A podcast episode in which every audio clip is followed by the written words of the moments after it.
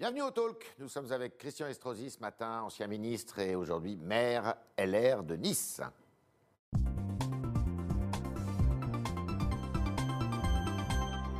Bonjour Christian Estrosi. Bonjour. Alors, euh, la ville de Nice est en couvre-feu euh, depuis quelque temps à l'heure de 18h précisément. Ça marche bien? Ça, ça fonctionne? Ça donne des résultats? Bon, Aujourd'hui, d'abord, je le dis, l'heure n'est pas à la polémique. Il y a 25 départements qui Ouais. sont à 18h. Je ne sais pas s'il y en aura d'autres. On parle de plus en plus aussi d'une Ah. possibilité de confinement. Ouais. Euh, nous sommes encore trop près des fêtes pour Ouais. pouvoir évaluer l'effectivité du dispositif. Je dis simplement que dans ces moments-là, plutôt que de polémiquer, il vaut mieux jouer le jeu à fond. On aurait choisi le confinement, ça aurait été le choix du confinement. On a fait le choix de 18 heures. Qui a le mérite malgré tout qu'il y ait euh, une souplesse pour que l'économie continue à tourner. Ouais. Et au fond, je préfère un magasin ouvert de 8h à 18h qu'un Ouais. magasin fermé. Donc euh, aujourd'hui, vos commerçants, ils râlent pas trop parce qu'avant c'était 20h le, confi- le, ben, lorsque je vois mes commerçants, ils me disent euh, Monsieur le maire, on préfère 18h que le confinement. C'est ça. On préfère un magasin ouvert qu'un magasin fermé. Naturellement, tout le monde préférait que ce soit plus large. Mais euh, personne ne peut euh, masquer la réalité. Depuis à peu près le 20 décembre, Ouais. alors que nous étions sur une stabilité, le taux de circulation du virus a augmenté de plus de 60%. Vous parlez de Nice là? Je parle de, de les Alpes-Maritimes, Ouais, je parle de la Côte d'Azur, le Var qui nous a rejoints, les Bouches-du-Rhône, n'en parlons pas. Donc euh, aujourd'hui, nous voyons que dans euh, tous les territoires classés rouges, il y a 25 départements, on est à peu près au même taux d'incidence. Ça veut dire qu'on ne peut pas rester sans rien faire. Le gouvernement a décidé de ce choix. Chacun peut discuter. Ouais. Je regarde ce qui se passe euh, autour de nous. On essaie toujours de penser que l'herbe est plus verte à côté. C'est pareil partout. En réalité, c'est pareil partout. Mais vous voulez culture. éviter le confinement général quand Et même. donc, si on peut éviter le confinement général, qui sera peut-être inéluctable si Mhm. ça continue à monter, mais notre devoir est de faire en sorte que les 18 heures, que les gestes barrières soient respectés, pour tout tenter pour que le taux d'incidence retombe et qu'on puisse enfin gagner la liberté qu'on souhaite. La vaccination, ça marche bien chez vous? La vaccination Vous avez ouvert des centres marche plutôt bien, puisque aujourd'hui, non seulement nous avons euh, euh, quatre euh, vaccinodromes qui sont Ouais. ouverts, nous avons commencé ce matin les plus de 75 ans, Ouais. les plus de 75 ans depuis ce matin. Peuvent se faire vacciner. Et d'ici la fin de la semaine prochaine, nous aurons fait près de 25 000 plus de 75 ans, c'est-à-dire tous ceux qui se sont préinscrits parmi les 60 000 que compte la métropole, sur les 49 communes de la métropole de Nice. Le système qui a été adopté par la France et ses voisins européens dans le, dans le cadre de l'Union européenne était le système satisfaisant, c'est-à-dire que c'est la Commission européenne qui commande les vaccins et qui après les, les dispatche.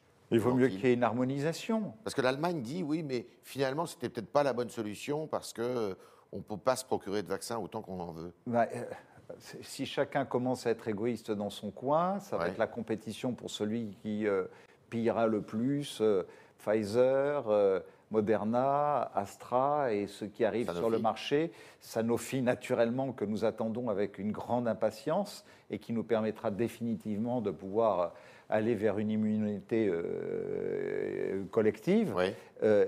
Aujourd'hui, j'estime qu'au fond, d'avoir choisi ce choix qui, de manière équitable par rapport à la démographie de chaque pays de l'Union européenne, répartit l'ensemble des vaccins, est celui qui me paraît le plus équilibré. Ouais. Et, et vous n'avez pas cherché, vous, collectivité territoriale, parce qu'on a entendu des présidents de région qui disaient, mais on va peut-être essayer de se procurer des vaccins. Sincèrement, Yves Tréhard, Oui. quand je vois sur les réseaux sociaux euh, les vaccins qui sont de véritables poisons, euh, qui sont mis en ligne et mis en vente, est-ce que euh, on va ranger les vaccins dans le même domaine que l'acquisition de masques euh, Ouais. ou de moyens de protection Non. Ça touche à la santé publique. Euh, il faut qu'il y ait une haute autorité qui euh, valide, qui contrôle les produits qui rentrent dans notre pays C'est pas du niveau d'une pour être sûr que ce ne soit pas un poison, que ce soit extrêmement encadré, que la collectivité apporte sa contribution logistique, Ouais. euh, c'est notre rôle. Et nous voyons bien que là où les collectivités sont extrêmement engagées, euh, comme chez nous, nous faisons des listes de préinscription depuis deux mois, Ouais. eh bien ça va beaucoup plus vite pour accompagner la politique gouvernementale. Mais euh, au- aujourd'hui, euh, ne nous lançons pas dans une aventure où nous nous retrouverions peut-être un jour devant des tribunaux parce que nous aurions passé la commande d'un produit prohibé avec des conséquences sanitaires importantes dans quelques mois ou dans quelques années. Donc c'est le risque. Et, et la- les lenteurs qui ont été reprochées au gouvernement au début, vous trouvez que ça avait été trop lent, justement On a été un peu plus long que l'Allemagne, Ouais. plus rapide que euh, la Hollande. Chacun a son protocole sanitaire sur euh, Ouais. euh, l'accréditation des produits. Ouais. Euh, on sait qu'on a le nombre de doses proportionnel à chaque pays de l'Union européenne qui fait que d'ici trois semaines, de toute façon, pour la première vague, on se sera, de, de- de livraison de vaccins, on sera tous à peu près au même niveau. Il faut simplement espérer, alors que maintenant on rentre déjà dans la vaccination des plus de 75 ans après avoir fait les médecins, les aides-soignants, les professions de santé, euh, les EHPAD, les personnes les plus fragiles, euh, qu'on puisse euh, rentrer sur la vaccination généralisée pour tout le monde le plus vite possible. Et donc, j'espère que le poids de l'Union européenne, l'arrivée sur le marché des nouveaux vaccins comme Sanofi, nous le permettra. Vous vous redoutez pas du tout de pénurie? Si, je la redoute, Vous la redoutez? naturellement, mais aujourd'hui, je suis plutôt optimiste parce que je vois à quel rythme, là où il y a encore trois semaines, on doutait, nous voyons s'acheminer, nous être livrés par le gouvernement euh, dans euh, nos CHU, dans euh, chaque département ou chaque territoire qui dispose d'un centre hospitalier Oui. universitaire avec une pharmacie sécurisée, euh, les vaccins qui nous permettent aujourd'hui déjà d'aller à un rythme qui est de plus en plus élevé, jour après jour, semaine après semaine. Votre credo, vous, c'est pas de polémique, il faut vraiment que chacun joue l'union. vous savez, dans le domaine de la vaccination, Ouais. dans le domaine de l'économie, dans euh, euh, le domaine euh, de l'application des mesures de sécurité en matière de couvre-feu. Soit on se bat les uns contre les autres, soit on essaie de rendre le plus rapide et le plus efficace possible chacune de ces mesures Ouais. pour tous ceux qui attendent de nous. Il y a une telle angoisse dans le pays, il y a une telle désespérance quelque part que je crois que les Français n'attendent pas de nous de nous envoyer à la figure j'aurais plutôt fait ceci ou j'aurais plutôt fait cela. Chacun a de multiples solutions. J'aurais peut-être procédé autrement sur un certain nombre de choix. Mais puisque ce sont ces choix, rendons-les les plus efficaces possibles. C'est une façon d'éteindre le débat politique, quand même, non? Mais est-ce que vous pensez que dans des périodes de crise, de guerre, euh, enfin, on est quand même dans une crise sanitaire majeure, inattendue? Euh, vous vous rendez compte, le territoire sur lequel je me trouve et, et dont j'ai la charge, euh, qui euh, aura à faire, eu à faire face à, à la Covid-19, Ouais. euh, à un attentat terroriste dans une basilique de Nice, à la tempête Alex dans les vallées de la métropole. Dans ces moments-là, est-ce que euh, on attend de nous d'être des acteurs qui apportions des réponses concrètes et qui nous complétions Euh, Le gouvernement fournit des vaccins maintenant à un rythme acceptable et nous on vaccine.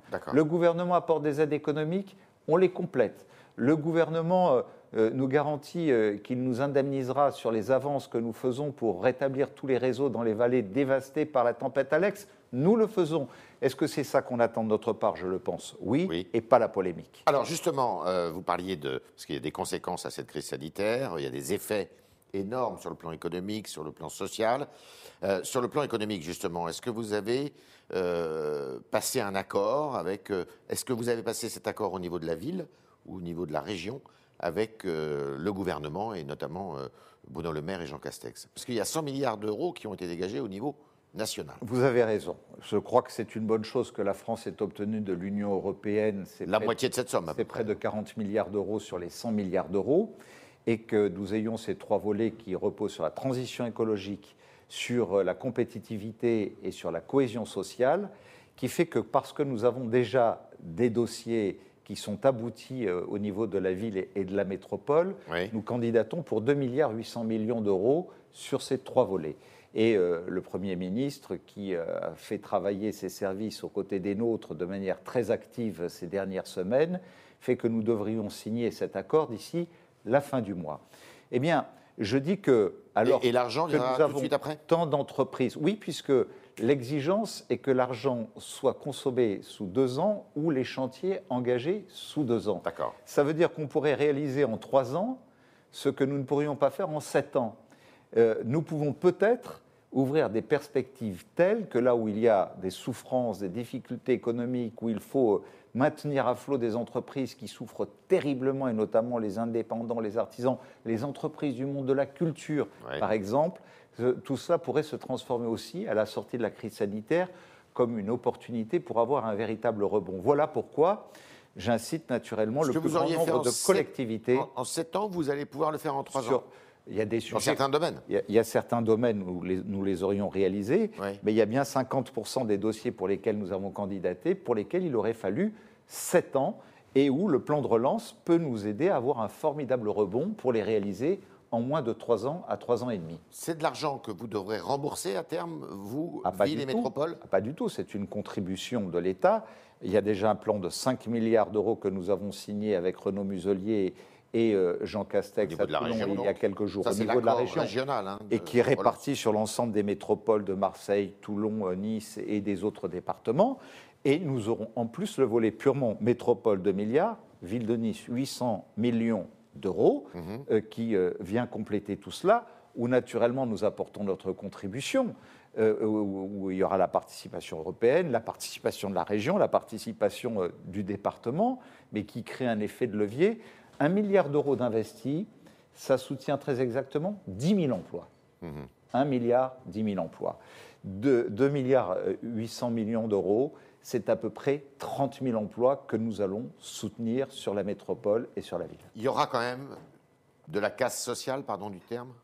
Mais Il y aura sans doute de la casse sociale, mais avec les changements qu'il nous faut anticiper, c'est ce que je fais notamment avec euh, euh, la mise sur orbite dès demain d'une agence de sécurité sanitaire, environnementale et de gestion des risques pour faire de la prospective sociale, économique et euh, d'anticipation de risques à venir, nous pouvons aussi nous acheminer vers un nouveau modèle qui crée de nouveaux métiers qui doivent pouvoir compenser ce que nous perdons d'un côté. D'accord. Alors, deux petites questions euh, avant de passer aux questions des internautes avec, euh, avec Sacha Beckerman. Euh, la première, vous n'êtes pas inquiet pour l'OGC Nice? Écran noir? Non, je ne suis pas inquiet du tout parce que je sais qu'il y a des fondamentaux qui sont solides, avec un formidable actionnaire, M. Radcliffe, avec un bon président, M. River, euh, et que euh, voilà, il y a une petite euh, passe à vide, mais je suis confiant pour l'avenir. D'accord.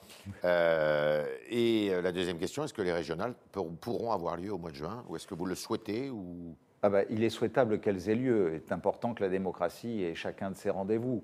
Maintenant, naturellement, elles ne pourront être organisées que si les conditions sanitaires sont réunies. Ça veut dire que pour tellement de raisons, il est important que nous espérions euh, que fin avril, début mai, avec la vaccination, en disant à, tous ceux qui nous écoutent, allez-y, inscrivez-vous, faites-vous vacciner. C'est la garantie d'avoir une immunité collective le plus rapidement possible pour notre économie, pour notre pays, pour la protection euh, de nos proches.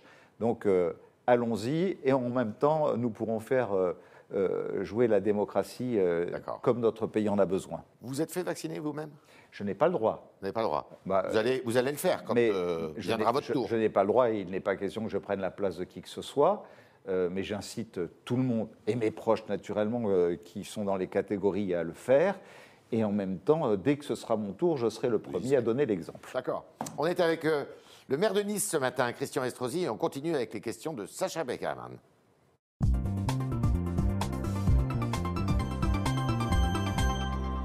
Bonjour Sacha. Bonjour Yves, bonjour Christian Estrosi. Bonjour. Alors on commence avec une, avec une question d'anonyme sur le Figaro qui vous demande comment comptez-vous faire supporter les conséquences financières d'une limitation du tourisme à Nice? Bon, d'abord. Euh, on peut le chiffrer, la perte que vous avez subie pour le tourisme? Ah oui, elle est considérable. C'est euh, dans euh, l'économie locale. ça représente quoi? ah, Ça représente plus de 400 millions d'euros à peu près. D'accord. Ah oui. Ah non, c'est considérable parce que c'est un impact sur le commerce, c'est un impact sur euh, euh, la restauration, sur l'hôtellerie, sur les emplois directs et indirects. Euh, elle est considérable. Donc, comment le faire supporter Naturellement, par la relance que j'évoquais, où il y a des volets spécifiques. On a déjà un grand plan de communication de prévu pour financer la reprise et un programme culturel d'accompagnement. Vous voyez, on parlait du monde de la culture. La culture, vu que mes trois cibles en matière euh, de tourisme aujourd'hui, où je ne veux plus de tourisme de masse depuis des années déjà, euh, nous avons planifié un, tourisme ciblé sur la culture, un tourisme ciblé sur la qualité environnementale que nous offrons avec euh, un verdissement de plus en plus important de la ville euh, avec le tourisme d'affaires naturellement où nous attendons une reprise parce que c'est aussi une ressource très importante. Donc on s'est déjà mis en situation sur ces trois volets et on a déjà un programme que nous appelons un été pour Nice que nous mettons en place avec tout le monde culturel, opéra, théâtre, musique actuelle, cinéma, euh, etc. Ça sera une espèce de grand festival euh, pendant tout, l'été Oui, euh, nous l'avions fait l'été dernier déjà, et ça nous a permis en même temps de soutenir le tissu économique local, et ça me permet, pendant cette période où malheureusement la culture est mise sous cloche, de continuer à les soutenir pour qu'ils ne meurent pas, puisque j'anticipe leur financement euh, pour qu'ils me préparent ce programme pour demain. D'accord.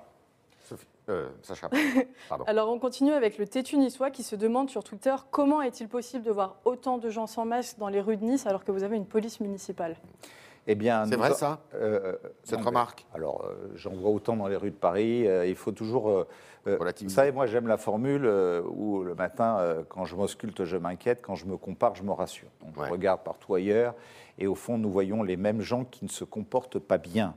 Donc, naturellement, si je pouvais faire en sorte que ma police municipale, additionnée à la police nationale, puisse se consacrer à, poursuivre ceux qui prennent des risques pour eux, mais surtout ceux qui en font prendre aux autres, nous le ferions nous sommes, je pense, une des villes de France, si ce n'est la ville de France où proportionnellement, il y a le plus de PV à 135 euros qui sont mis. Depuis, ah bon? Depuis le 1er janvier. Pour non-port de masque pour, pour, le non-port de masque, depuis le 1er janvier, nous sommes à près de 500 PV qui ont été mis. Voilà, ah. retenez ce chiffre, c'est pas rien. En même temps, ma police municipale, qui est la première de France, euh, c'est 508 euh, policiers municipaux aujourd'hui. La police nationale, euh, je le regrette, est, moins présente que nous ne le sommes, et c'est aussi euh, sa responsabilité. Et puis, euh, nous avons eu un attentat, j'ai assuré la sécurité des écoles, des lieux de culte. J'essaie de répartir tout ça. Heureusement que nous avons un réseau de caméras de vidéosurveillance extrêmement efficace, comme il l'a démontré lors de l'attentat de Nice, qui nous a permis d'éviter qu'il y ait d'autres victimes, au-delà des trois qui nous ont tragiquement et profondément émus et touchés. Mais euh, voilà, que tous ceux euh, qui m'écoutent et qui sont niçois sachent que je ne lâcherai rien dans ce domaine et que ma police municipale sera intransigeante à juste titre. À juste titre. Alors, on change complètement de sujet. Est-ce que vous seriez favorable à une primaire à droite demande Jean. Et si oui, quel serait votre candidat? Euh, Je ne fais aucune politique politicienne. je crois que les gens se contrefoutent aujourd'hui de ce que sera l'échéance de demain. Ils veulent s'assurer qu'on va s'en sortir euh, de cette crise sanitaire, qu'il va y avoir la relance économique qui les préservera. Pour le reste, je suis opposé euh, à ce qui euh, a tué la droite en 2017, où on s'est offert le luxe avec un ancien président de la République et deux anciens premiers ministres de finir là où vous savez. Mhm. Alors si c'est pour continuer avec des gens de qualité, mais sans doute moins qualifiés que ceux qui s'étaient affrontés la dernière fois, je ne pense pas que ça donne quelque chance que ce soit à la droite de l'emporter. Mais Christian Estrosi, aujourd'hui, vous êtes dans la majorité présidentielle ou vous êtes euh, euh, de droite? Je suis un homme libre. Un homme libre. Je suis gaulliste. Mhm. Et naturellement, si on peut encore qualifier la droite comme étant de droite, euh, mais dans un sens ouvert, dans un sens d'intérêt général, mhm. dans un sens social aussi. on peut me qualifier comme tel. Euh, ce que je veux, c'est la réussite de mon pays. Vous savez, il y a, ceux qui se disent il faut absolument que la France se casse la figure pour qu'on ait une chance de l'emporter la prochaine fois. C'est pas votre. Est-ce que dans la période où nous sommes, on veut l'échec de la France, donc du président actuel, ou euh, on préfère se dire que on aura un espace plus difficile à occuper si la France s'en sort ben Moi, je préfère que la France s'en sorte. D'accord. Dernière question, Sacha. Alors, 389 sur lefigaro.fr qui vous dit Vu l'explosion du nombre de chômeurs en France, êtes-vous en faveur, en faveur de mesures plus restrictives sur l'immigration? C'est un sujet où euh, le problème de l'immigration n'est pas tellement lié au problème euh, du chômage. Euh, le chômage, euh, c'est est-ce qu'on a assez d'emplois qualifiés dans telle ou telle catégorie? Je préférais qu'on n'ait pas besoin de faire appel, tenez, aujourd'hui, dans cette période, à des médecins ou euh, des soignants étrangers parce qu'on a trop longtemps limité nos numerus clausus dans nos facultés de médecine. Aujourd'hui, depuis deux ans, nos numerus clausus sont déplafonnés, mais ça veut dire qu'il va falloir six ans ou sept ans pour pouvoir qualifier de nouveaux médecins. Ben oui. La France a pris des retards pendant toutes ces années. Donc euh, je suis de ceux aujourd'hui qui disent produisons suffisamment euh, d'emplois qualifiés pour ne pas avoir besoin de faire appel à de l'immigration pour occuper ces emplois. Merci Christian Estrosi, merci d'avoir répondu à toutes nos questions, d'avoir fait le point sur euh, la relance et l'état de, la, lutte contre le coronavirus dans votre ville, dans votre région et vos réflexions sur la politique en France. Merci beaucoup, merci aux internautes d'avoir posé leurs questions, grâce ce matin à Sacha Beckerman. Merci Sacha. Merci. Et à demain, évidemment, si vous voulez bien.